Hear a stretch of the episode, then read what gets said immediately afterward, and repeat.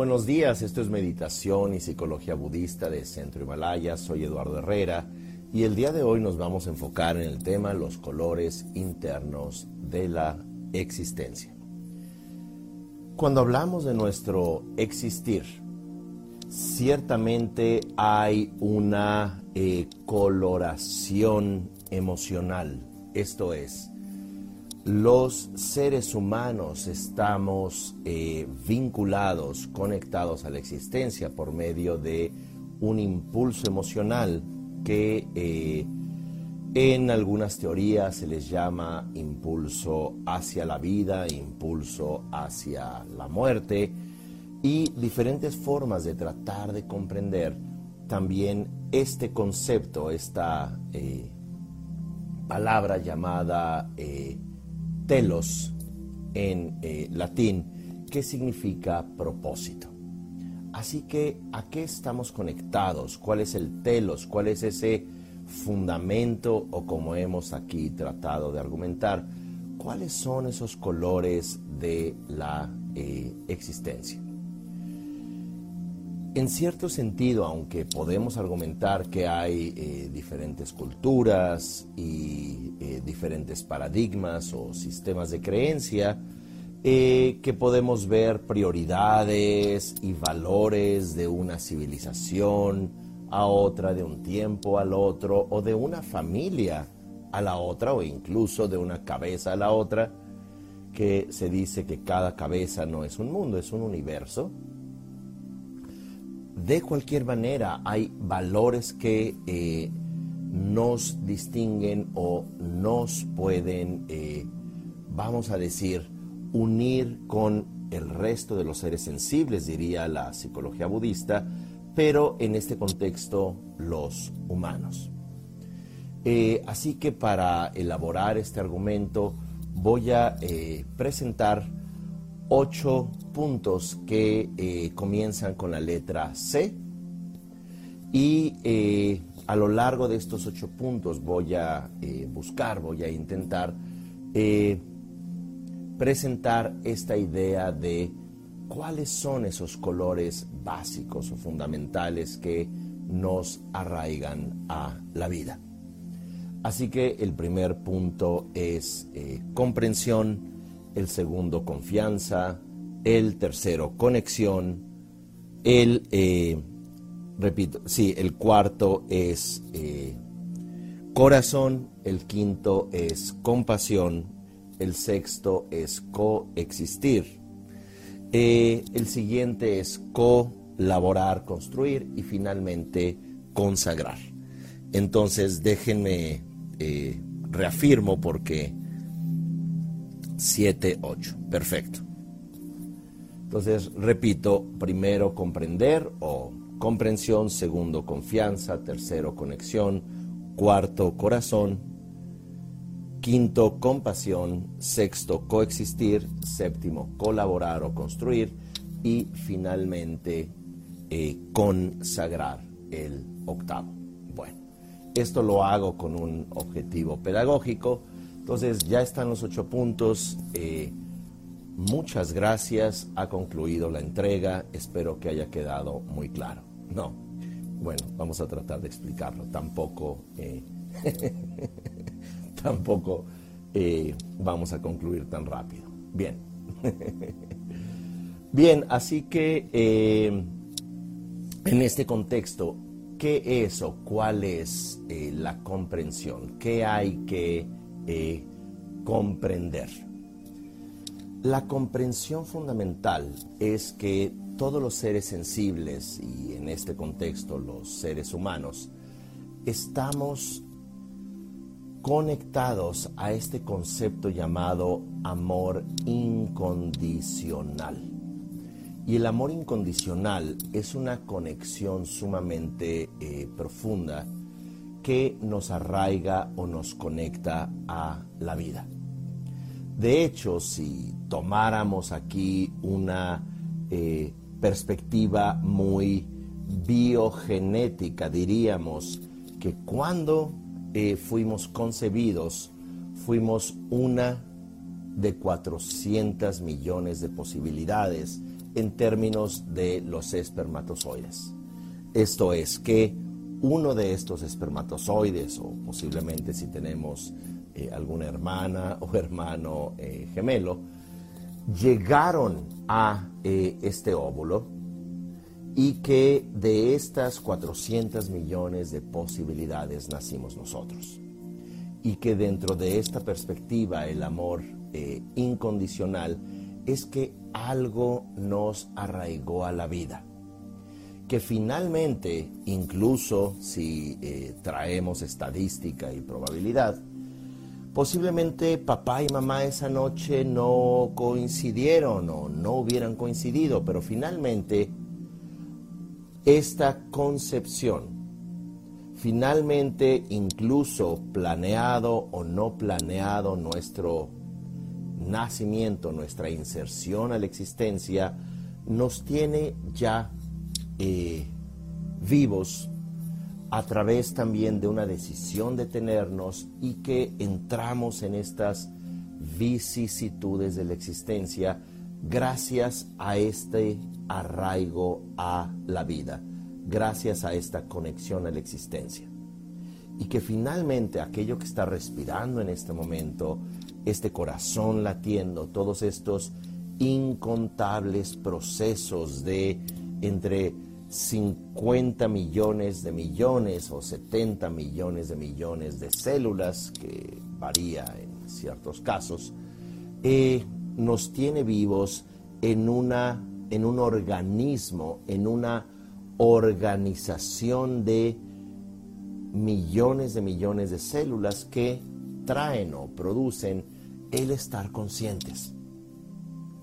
Y que en este arraigo, en esta, este arraigo a la existencia, esta conexión que hoy en día llamamos organismo, esto que nos hizo entrar a la existencia consciente por medio de un óvulo fecundado, es lo que voy a tratar de argumentar a lo largo de esta entrega, que es el amor incondicional. ¿Por qué? Porque esto que hizo que a nivel biológico hayamos podido generar de una sola célula, el óvulo fecundado, a 50 millones de millones de células creadas en, un, en una organización llamada organismo, esto es una conexión profundamente inconsciente, tan inconsciente que llega a la bioquímica, la biología, que mantiene esta coherencia, mantiene esta eh, comunicación que nos hace estar conscientes. Y este amor incondicional, como muy a menudo también se menciona en eh, la tradición budista, eh, el Dalai Lama menciona mucho este amor incondicional hacia todos los seres sensibles como una llave, como una eh, entrada hacia nuestra salud mental básica y que eh, muy a menudo la ciencia, eh, la historia de las ideas en Occidente ha caracterizado este amor incondicional como algo vulgar, como incluso patológico, como Freud diría, este narcisismo primario, este sentimiento oceánico no nada más es algo vulgar, es algo infantil y que incluso va a llevarnos a la psicosis. Trascendiendo esta noción tan racionalista hegeliana, argumentaríamos que el amor incondicional es aquello que nos va a conectar, nos va a arraigar a los colores internos de la existencia. Así que la primera comprensión es que este amor incondicional es lo que en un nivel profundamente inconsciente nos arraiga a la vida, hace que nuestras células, que nuestras eh, eh, réplicas de cadenas de proteínas, lo que nos hace como en un mensaje implícito, eh, esta profunda experiencia de estar vivos y que de alguna manera tiene un sentido, llamémoslo así, un telos, un para qué, un cómo. Eh, y sin embargo, en la cultura patriarcal que nos ha caracterizado en los últimos 7000 años de la historia del sapiens, argumentaríamos que el amor se vuelve condicional. Así que en los primeros meses eh, de vida en el vientre materno, idealmente muy pequeños una vez nacidos, argumentaríamos que de forma ideal tenemos amor incondicional, pero eventualmente al poco tiempo comenzamos a ver que el amor comienza a ser condicionado. Papá, mamá y el entorno adulto de crianza dicen, para ser amado tienes que ganarte el amor, así que deja de llorar, así que cállate, así que no, no hagas esto. Así que comenzamos con a ver caras de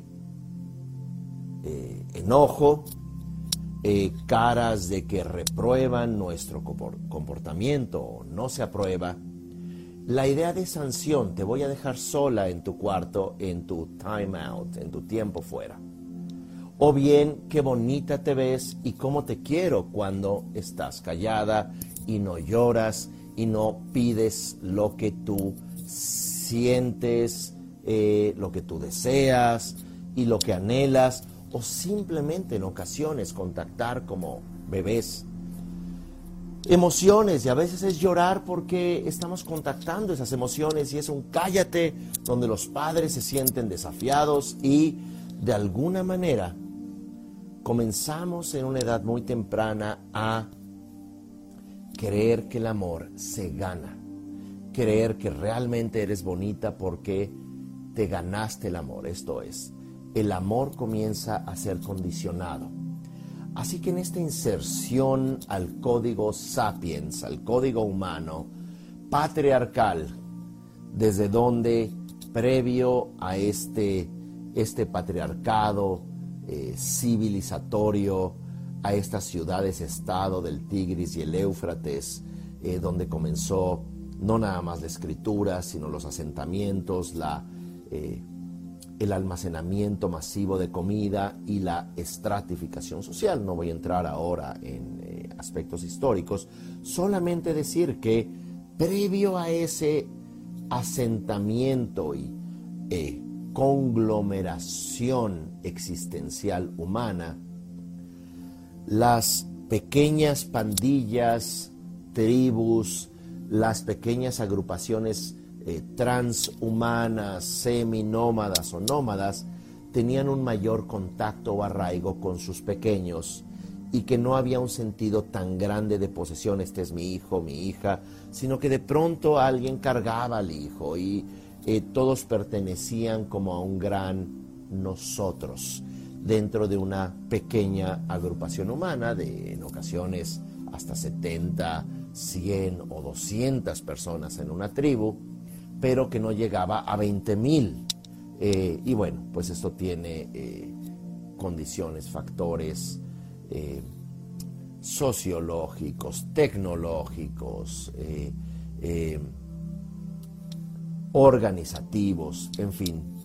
Pero en estos últimos mil años, desde donde comenzamos a desconectar y desarraigarnos, la narrativa y la conexión humana se volvió de un amor condicional. Y aquí vemos justamente cómo el nacimiento de religiones que condicionan el amor. Para que usted se gane el amor de eh, aquel creador, eh, curiosamente también los creadores se volvieron varones, eh, antes las diosas semíticas, las diosas asirias, las diosas eh, de Mesopotamia, pero empezaron a perder terreno, incluso más adelante, griegas, egipcias, para que el varón se convirtiera en el gran creador. Así que, ¿qué pasa con la energía masculina creadora en este contexto narrativo patriarcal? Es el amor es condicionado, es condicionante. No te portas bien, hay castigo. No me sigues, entonces vas a hundirte en los infiernos y estarás condenado o desaparecerás o como fuere. Pero más allá de esta narrativa religiosa, vemos como hay un condicionamiento social de castigo, de eh, un sentido preexistente donde incluso la misma filosofía o sociología, no únicamente la religión, te prescriben cómo ser. Esto harás, esto no harás. Y si haces lo que no debes hacer, entonces hay castigo. En este contexto, en nuestro crecimiento psicológico, vemos también que nuestra designación o inserción en la cultura humana es una donde hay que cumplir funciones, funciones como mujer, funciones como hombre, funciones como humano, entonces eh, ya sea en nuestra formación escolar, en nuestra formación profesional, guion laboral, en nuestras relaciones humanas, hay un amor condicional. Tú tienes que hacer esto para ganarte el amor. Y esto es algo también muy eh, importante o interesante reflexionar por eso este primer punto es el de la eh, comprensión, que de allí vamos a ir hilvanando, vamos a ir eh, tocando los demás puntos, que va a ser mucho más sencillo. Dicho esto, en este condicionamiento del amor, los seres humanos nos exteriorizamos. ¿Por qué? Porque decimos, solo me voy a ganar el amor cuando acumule tantos millones, solo me voy a ganar el amor cuando sea vista sea apreciado por los demás, por mi cuerpo, por mi profesión, por mi fama, por eh, la función que yo hago. Así que voy a tratar de escalar en estos eh, cargos, eh, en estos puestos de trabajo. voy a tener este auto porque, claro está, cuando tenga un descapotable y cuando tenga un último modelo, entonces sí voy a ser visto con amor y es increíble lo que usted hizo, mire qué bien se portó que tiene ese auto, por tanto ya le amo. Vemos cómo esta exteriorización caracterizada en los últimos 7000 años del humano han hecho que nos hayamos convertido en grandes conquistadores, de territorios en profundamente crueles, en donde hemos impuesto nuestras creencias en las creencias del otro, donde hemos sido tajantes y moralistas, que si usted no cree en este eh, sistema de creencias, en este libro, ¿sabe qué? Le voy a matar. Y no nada más le voy a matar, le voy a quemar, le voy a, eh, a usted le voy a torturar, le voy, y, encima le voy a decir, usted va a ir a los infiernos que yo, bueno, no yo, pero uno se inventa, ¿no? Que yo he visto que en mi libro dice que usted no va a salir de allí. Entonces, además le torturo. Esta desconexión es aquello que sentimos muy profundo, que la vida no es un amor incondicional, que este derecho a el amor, este derecho a los colores internos de la existencia, no, no se gana. Así que usted se tiene que comportar. Así que, un poco para resumir, usted tiene que seguir las apariencias, reglas sociales. ¿Para qué? Para ganarse el amor. Y lo que usted siente, hágalo a escondidas. Lo que usted siente, simplemente eh, vívalo posiblemente consumiendo sustancias, en su depresión, en su adicción a las compras, en su adicción al juego, en su vida oculta, es allí donde usted va a poder eh, expresarse.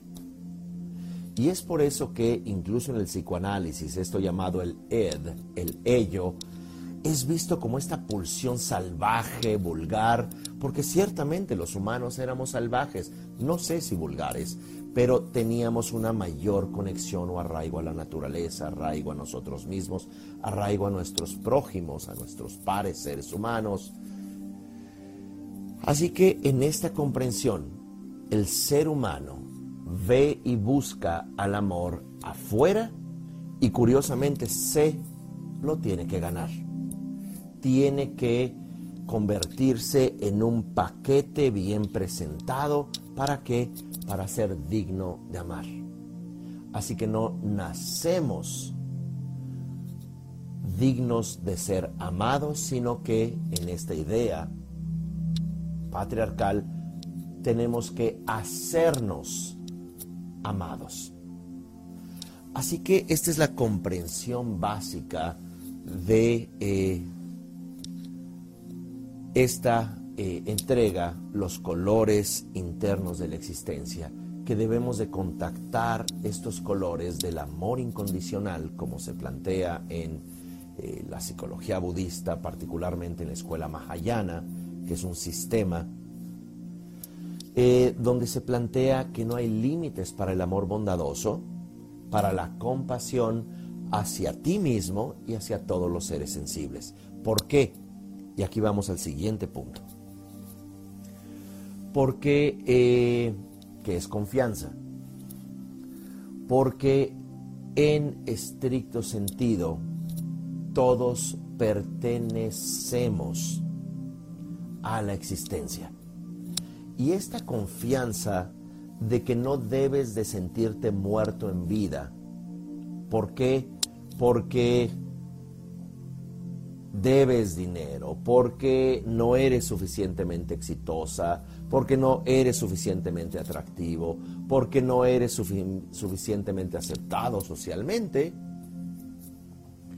Así que aquí la propuesta fundamental es, y esto se logra muy a menudo en meditación, contactas con esa confianza a tu valía interna, esa confianza a los colores fundamentales, a que el estar vivo en este momento, en este presente, ya te hace una persona exitosa.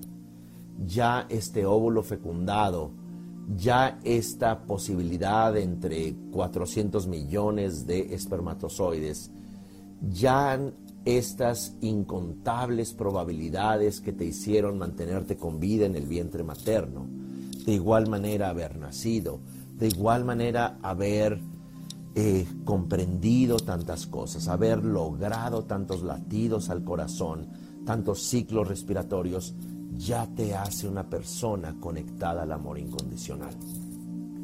Y este amor incondicional, insisto, aunque en la historia de la humanidad se trata o se enfoca en una experiencia religiosa, aquí me gustaría traerlo a una experiencia eminentemente humana.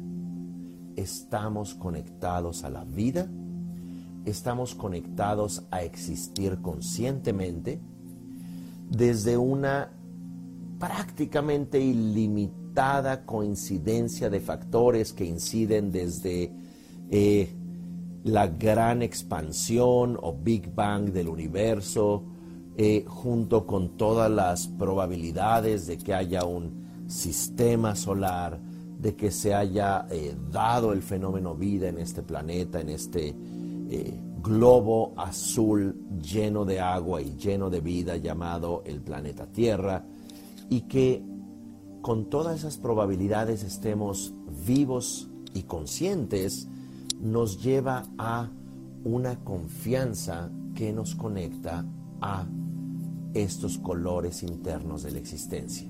¿Cómo se puede contactar? Y esta es la idea eh, eh, básica de esta entrega, pero muy a menudo de eh, los diferentes temas que aquí reflexionamos, es que por medio de la meditación podemos alcanzar esta eh, conexión, este arraigo consciente a la experiencia de lo vivo que nos conecta a todo. Así que el primer punto es la comprensión que argumentamos, el segundo la confianza y el tercero de estos ocho puntos con la letra C es la conexión.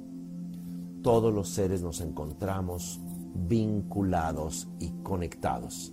Y fundamentalmente, lo aceptemos o no, estamos conectados a cada una de las millones de millones de células que nos conforman, estamos conectados al aire que respiramos, estamos conectados al sol que desde la perspectiva de la Tierra se asoma todos los días por la dirección este, estamos conectados a procesos lejanos y cercanos en el tiempo y en el espacio, y que fundamentalmente lo que nos conecta es que en algún momento también nos vinculamos al vientre materno, nos vinculamos a incontables aminoácidos y químicos y esta conexión fundamental es algo que eh, experimentamos por medio también de la reflexión, nos conectamos por medio de la gratitud.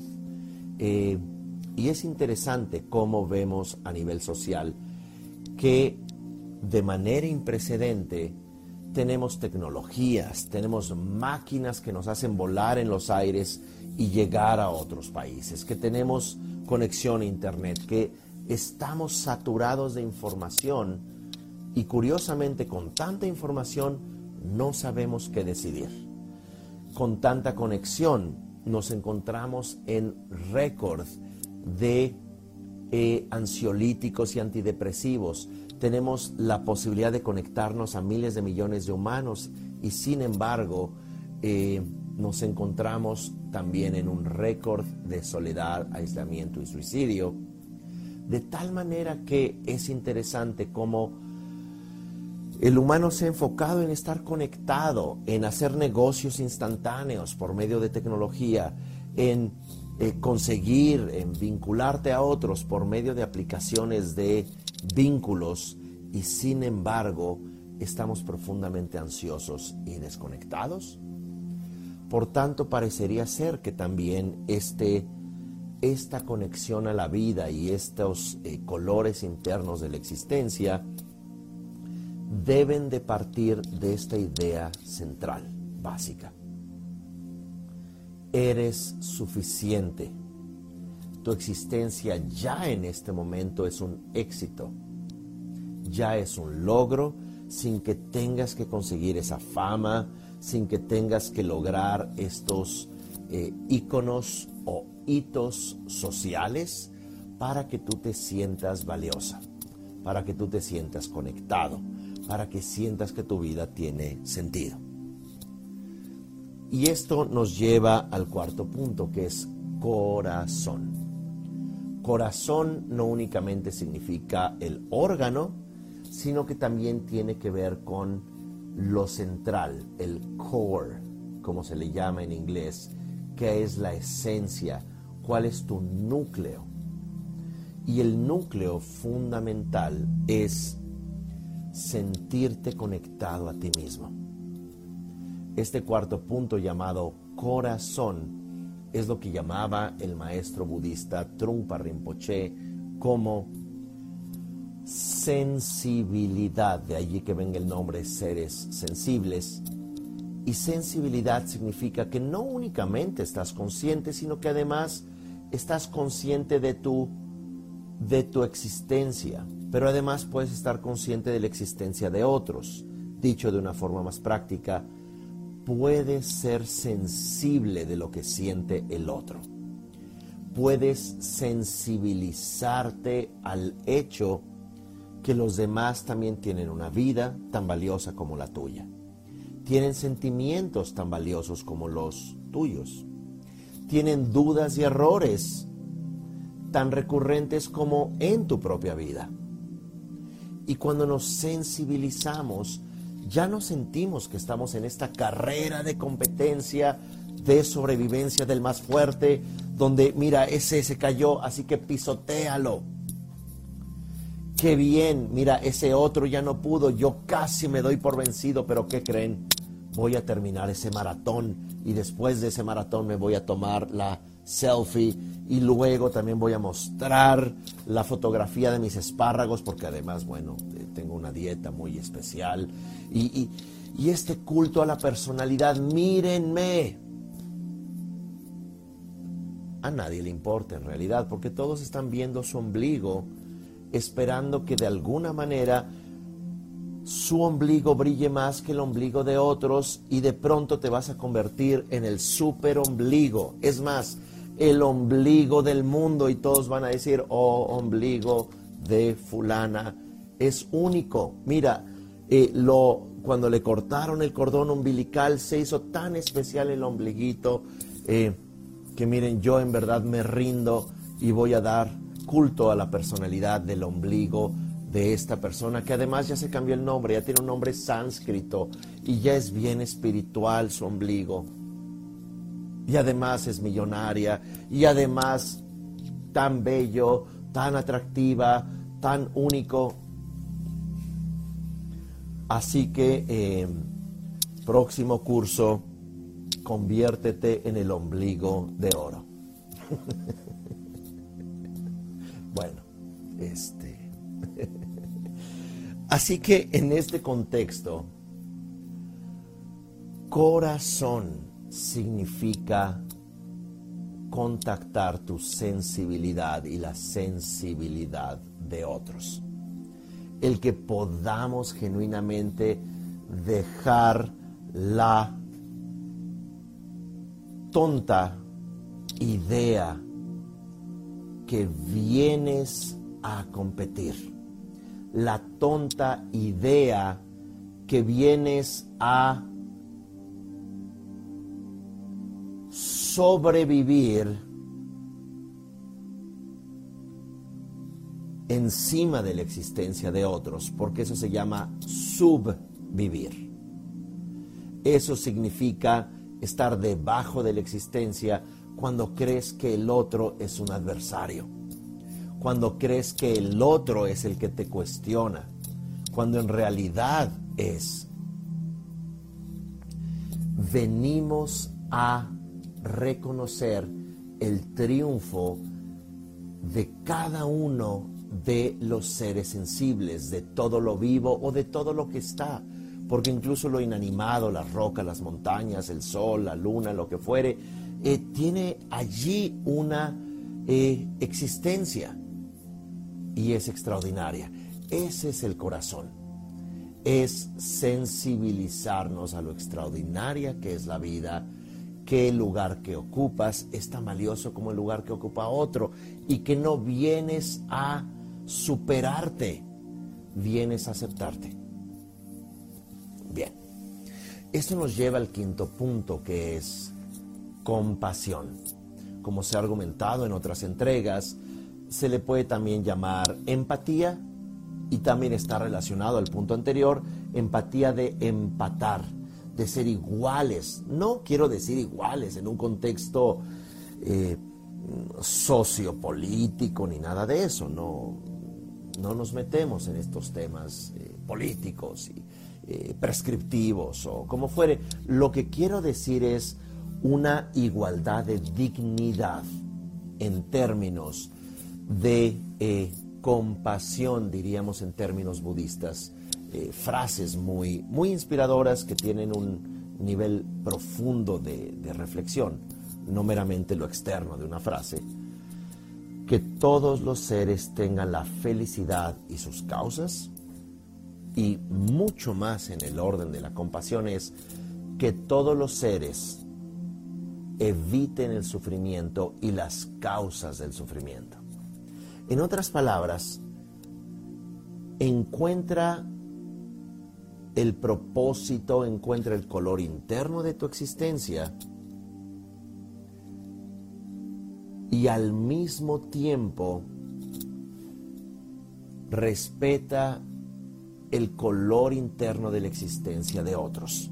Respeta también la forma distinta de ver y de sentir la existencia, desde donde lo que nos conecta es la posibilidad de estar conscientes, de ser sensibles. Así que la compasión, para no eh,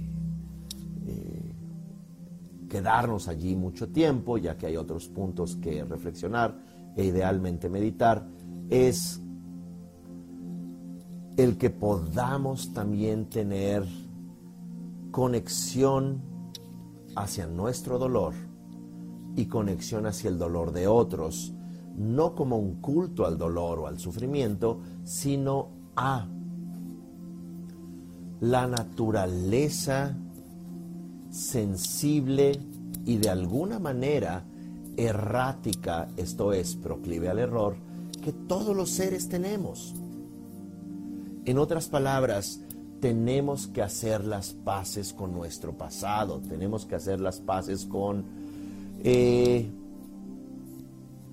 la existencia que es imperfecta, que seguramente papá y mamá no eran perfectos, que seguramente también eh, nuestra vida pasó por injusticias,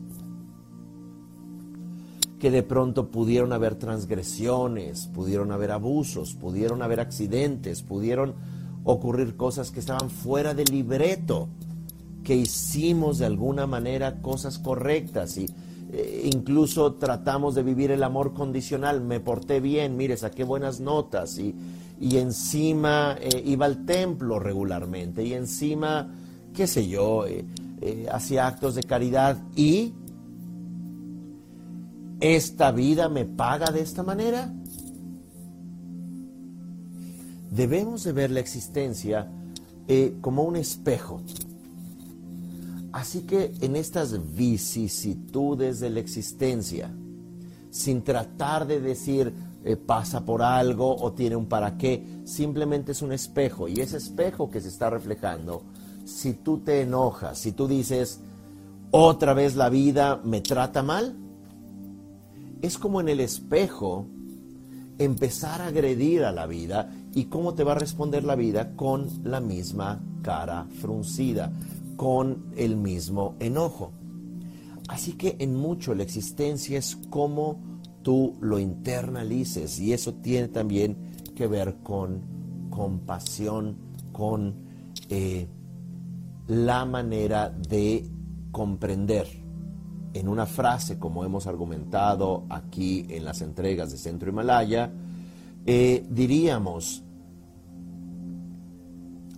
que tu pasado se convierta en comprensión o sabiduría, que tu presente se vuelva un potencial ilimitado y que el futuro sea una experiencia vívida, plena de liberación. De tal suerte que el tratar de aferrarnos a un libreto donde vamos a estar amargados por el hecho que la vida fue imperfecta, bueno, madura. La vida de todos los seres humanos, todos los seres humanos, tiene desafíos.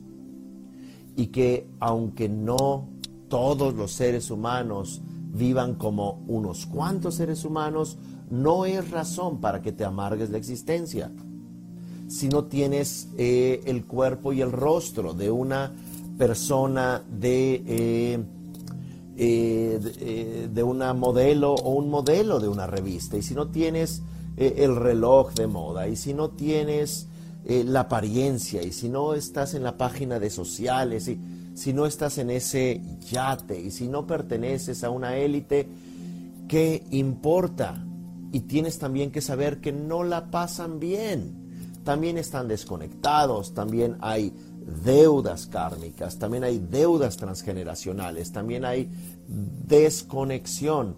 Eh, cualquier humano que esté vivo en este planeta, en este momento, está caminando por desafíos.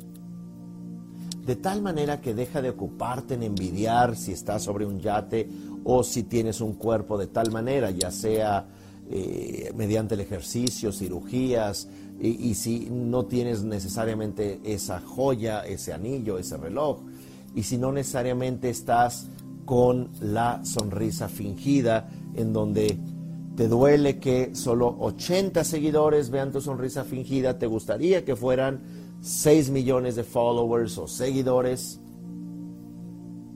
en realidad no les importas tanto, es que sienten que su ombligo es tan poco valioso que están mirando tu ombligo, pero tu, ombligo también es muy fingido y además, ¿a quién le importa tu ombligo? En otras palabras, deja de ver tu ombligo y levanta la mirada y comienza a ver amorosamente los ombligos, la existencia de los demás. Y esto significa eh, que vamos al siguiente punto, que significa coexistir. O bien, este sexto punto es coelaborar. Coelaborar o colaborar significa que todos nos encontramos en una construcción individual, pero al mismo tiempo esos estambres que nos construyen nos conectan al tejido de otros, y al tejido de otros, y al de otros, y al de otros, y al de otros. De tal manera que a veces tu tejido un poco eh, mal tejido o un poco eh, quebrado un poco discontinuo, de pronto se encuentra con otra u otro desconectado y qué linda y qué lindo eres, tú tienes lo que me falta, ¿qué crees? Tú tienes lo que me falta, pues vamos a tener un tejido maravilloso y resulta en que la familia de deshilachados de pronto quieren tener hijitos. y es allí donde estamos, la familia deshilachada, la familia eh, mal tejida. De tal manera que comenzamos, nacemos de pronto con hilos faltantes y luego no comprendemos por qué llora mamá, papá, o por qué no está, o por qué pelean, o por qué eh, lo que haya posiblemente sucedido. Y nos victimizamos. Y al victimizarnos es como si creyéramos que el problema es propio cuando nos damos cuenta que en esta coexistencia o coelaboración, en realidad podemos comenzar a sanarnos. Y cuando tú tratas de sanarte mediante eh, meditación, terapia, cursos, como el del ombligo de oro, De hecho, por supuesto, invitarles a este eh, taller integral que eh, tenemos en ocho sesiones, ya hablando en serio, que se llama Enamórate de tu vida. de hecho, es todos los miércoles una hora y media cada miércoles durante ocho semanas, en donde podemos profundizar más allá de las eh, entregas, que por supuesto siempre se trata de eh, reflexionar, incluso de meditar, pero no es lo mismo una sesión de 50, 60 minutos a ya tener un taller que abarque 12, 18 horas, donde hay ejercicios prácticos, reflexiones, oportunidad de hacer preguntas, interactuar. Eh, por tanto, les recomiendo entren a centrohimalaya.com y eh, pueden eh, tomar este curso integral que implica meditaciones, reflexión, profundizar de mayor manera. Les recomiendo este curso, empieza, ya comenzó la primera sesión que podrán ver de manera grabada, diferida la semana pasada y justamente el día de hoy tenemos esta hora y media, al igual que los siguientes seis miércoles. Así que pues allí está la invitación. Eh, volviendo al punto, cuando hablamos de colaborar o coelaborar, es que en estricto sentido los humanos estamos co-construyendo la realidad. Y desde esta perspectiva, aunque eh, hay enfoques este, interesantes de prácticas psicoterapéuticas colaborativas, eh, en estricto sentido no únicamente es elaborarlo desde una narrativa, sino desde una co-construcción emocional en un campo de pertenencia, que es lo que estamos tratando acá de argumentar, que los colores internos de la existencia se vinculan también eh, en esta coelaboración, en esta eh, coexistencia, de tal manera que cuando nosotros nos damos cuenta que estamos coelaborando una experiencia de trabajo interno, sea psicoterapéutico, sea meditativo, sea de transformación interna, eh, vemos como la coincidencia de la mayoría de los métodos terapéuticos, incluso transpersonales, eh, se basan mucho en una conexión amorosa, se basan mucho en un proceso de disculpar, de resignificar. Bien. Eh, dentro de este punto de coexistir o eh, colaborar, vamos a el siguiente punto que es el de consagrar. La palabra es incómoda, lo entiendo. Consagrar suena a la consagrada y, en fin, es algo así como irte a caminar 40 días al desierto. Eh, no, eh, acá significa el que lo sagrado no es la falta de vida, no es la falta de vínculo, eh, no es la falta de color, incluso de erotismo. Eh, cuando hablamos de lo sagrado, aunque hemos aprendido que lo sagrado es algo inerte, algo sin mancha, sin sexualidad, sin pecado, em, lo cual, bueno, en estricto sentido es respetable como uno lo construya, cultural, religiosa, socialmente, pero acá nos referimos que lo sacro, lo sagrado, es que la genuina experiencia de la vida no es esta de ayuno, renuncia, de no ver a nadie, todos son malos, y yo voy a encontrar la verdad en mí mismo, que es lo que eh, vemos socialmente. Estamos muy atrapados en este individualismo, aislamiento, culto a la personalidad, eh, la búsqueda de eh, ser el más interesante, ser la más inteligente, ser la más atractiva, atractivo, no importa, eh, y el, de alguna manera crear, volvemos a esta eh, posibilidad de curso llamado Conviértete en el ombligo de oro, ¿verdad? Esa es una posibilidad de curso. El otro es reenamórate de tu tóxica o tu tóxico. No, sé que no va a tener mucho éxito estos dos cursos, son solamente una eh, broma. Pero bueno, sería interesante, reenamórate de tu tóxico, eh, construye tu ombligo de oro. Em, volviendo a temas solemnes y serios, por favor, eh, comportarse. Consagrar significa Consagrar significa el que sacralicemos nuestra experiencia desde lo vivo.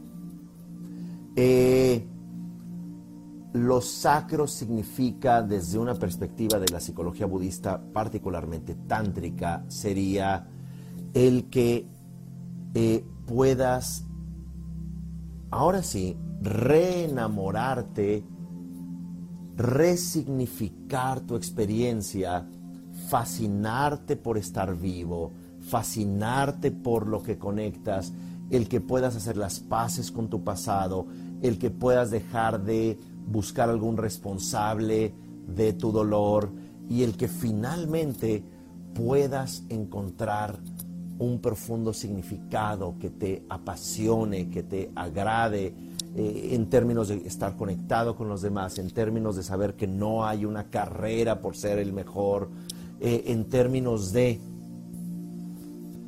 disculparte.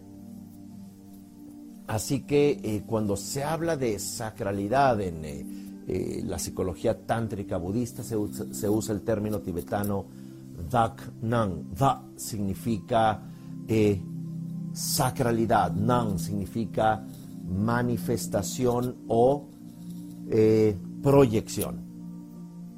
Significa el que tú tengas una eh, proyección extraordinaria de lo que está ocurriendo en este momento. Pudiéramos llamarle enamórate del presente.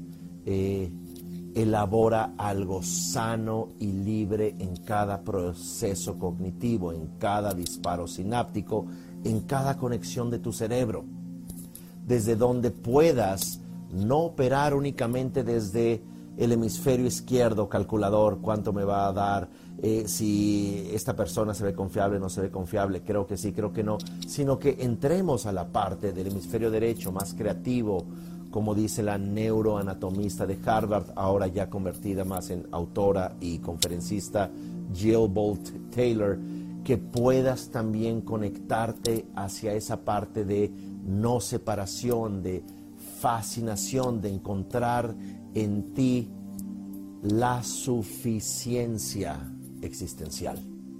Dicho de otra manera, que encuentres en ti los colores internos de la existencia, porque estás conectado a la historia no nada más de la humanidad, estás conectado a la historia misma del planeta, conectado a la historia misma de el cosmos, dicho desde una perspectiva eh, física o astrofísica, esto es, eh, todos estos químicos, todos estos procesos electromagnéticos, gravitacionales, cuánticos, toda esta extraordinaria ilusión llamada tiempo.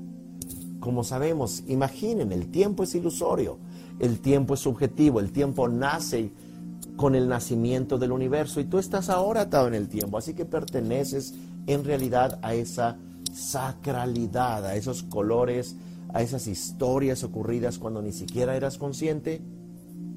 Así que hay cosas en tu inconsciente sumamente sacras, la tradición del budismo tántrico, de la psicología tántrica, que incluso eh, acabamos de terminar un retiro llamado la psicología del tantra, pueden verlo en Centro Himalaya, ya está grabado, son prácticamente 20 horas de retiro, eh, maneras de conectar a esa sacralidad, dejar de victimizarnos, el partir de un amor incondicional que es tu estar vivo en este momento y dejar de estar buscando por qué le debes a la vida tanto, que sufres tanto y por eso tienes una cara de infeliz, impresentable o de dolido y que quieres ir a todos los grupos a contar tu historia para que todos digan qué mal te ha ido.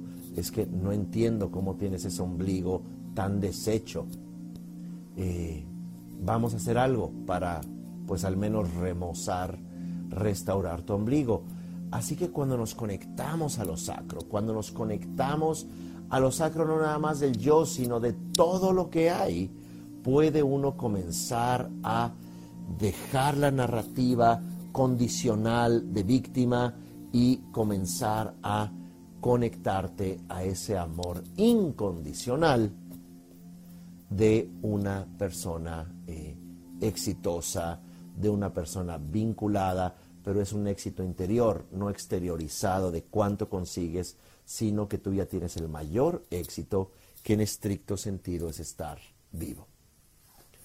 Muy bien, con esto vamos a hacer eh, una eh, breve práctica de meditación y acá la intención es de que podamos tocar todos estos puntos.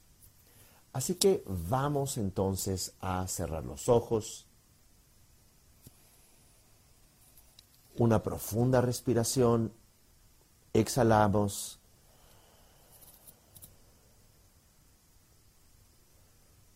Y mientras exhalamos e inhalamos profundamente, generamos la comprensión de que estamos arraigados a una historia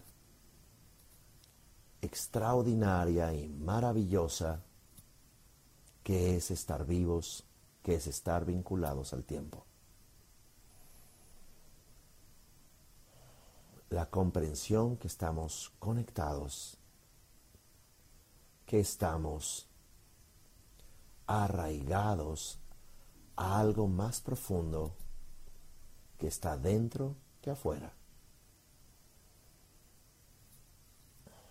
Esto nos lleva al segundo punto, que es la confianza. Este estar vivos significa confiar. Este estar vivos significa que no hay algo que hacer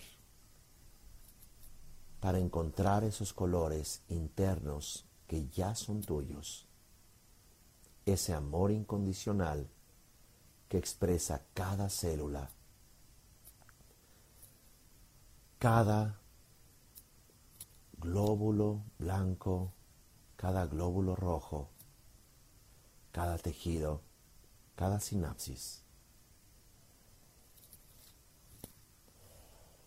Y este tercer punto que es conexión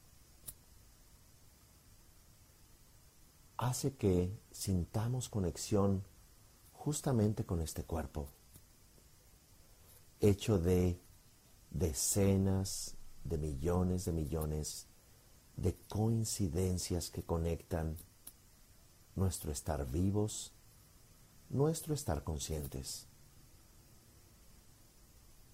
No únicamente estamos conectados a ese significado, sino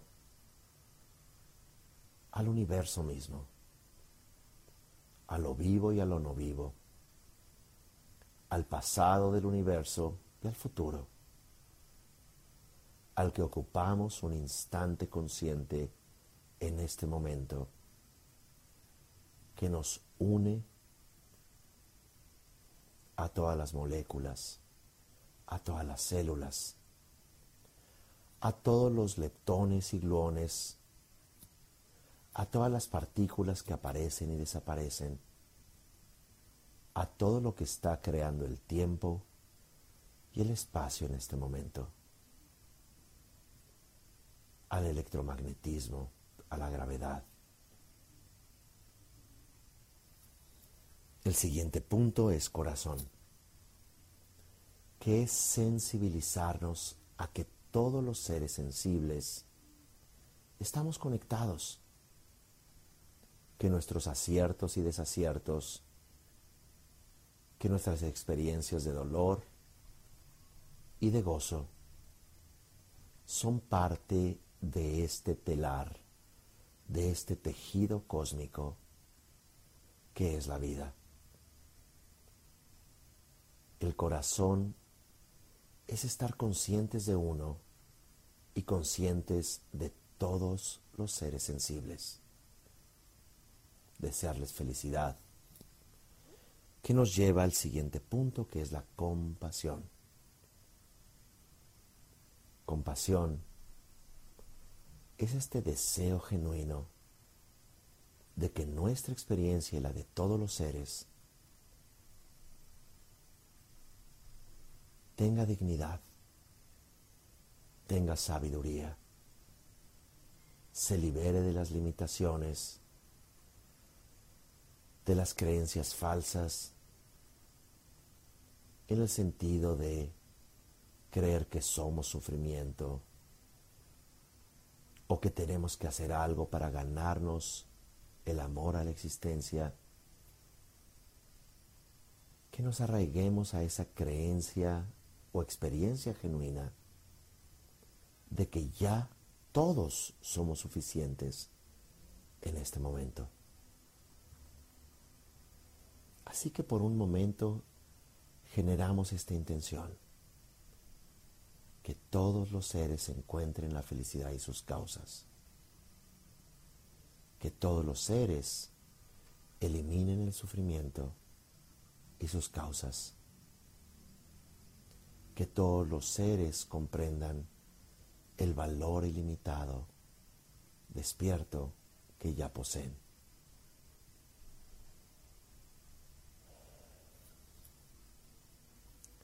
Siguiente punto coexistir.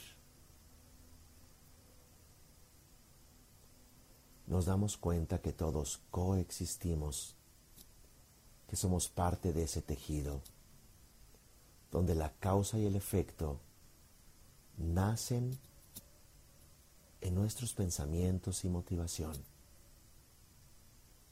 Que si generamos altruismo, amor bondadoso y compasión, generosidad, perseverancia. De allí nace una nueva conexión ilimitada hacia todos los seres. Y de esa manera coexistimos en la historia, coexistimos en el tiempo, coexistimos incluso en los vientres, desde donde todos los seres humanos nacemos. Siguiente punto.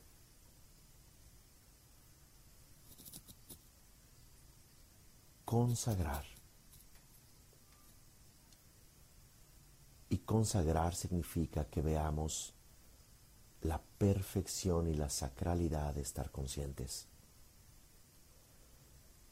De que no se trata de llegar a algún lugar, sino de reapreciarnos, sino de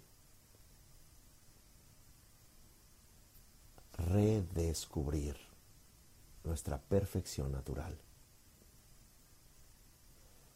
De descubrir, esto es quitar aquello que nos cubre que en realidad no somos. No somos límites, no somos culpas, no somos nuestra historia en estricto sentido, sino que somos el potencial que nos conecta. El que podamos reconocer que hay una dignidad básica, un presente con un potencial ilimitado, y desde este sentido nos conectamos al anhelo de felicidad de todos los seres sensibles y a la natural tendencia de querer evitar el sufrimiento. Al vernos como suficiente, vernos como extraordinarios, al igual que todos los demás.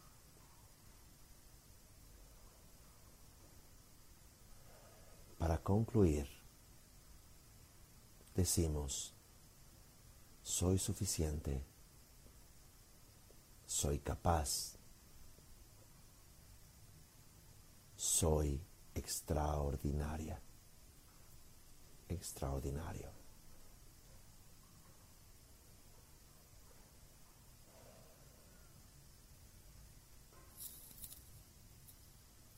Con esto en mente vamos saliendo de la meditación.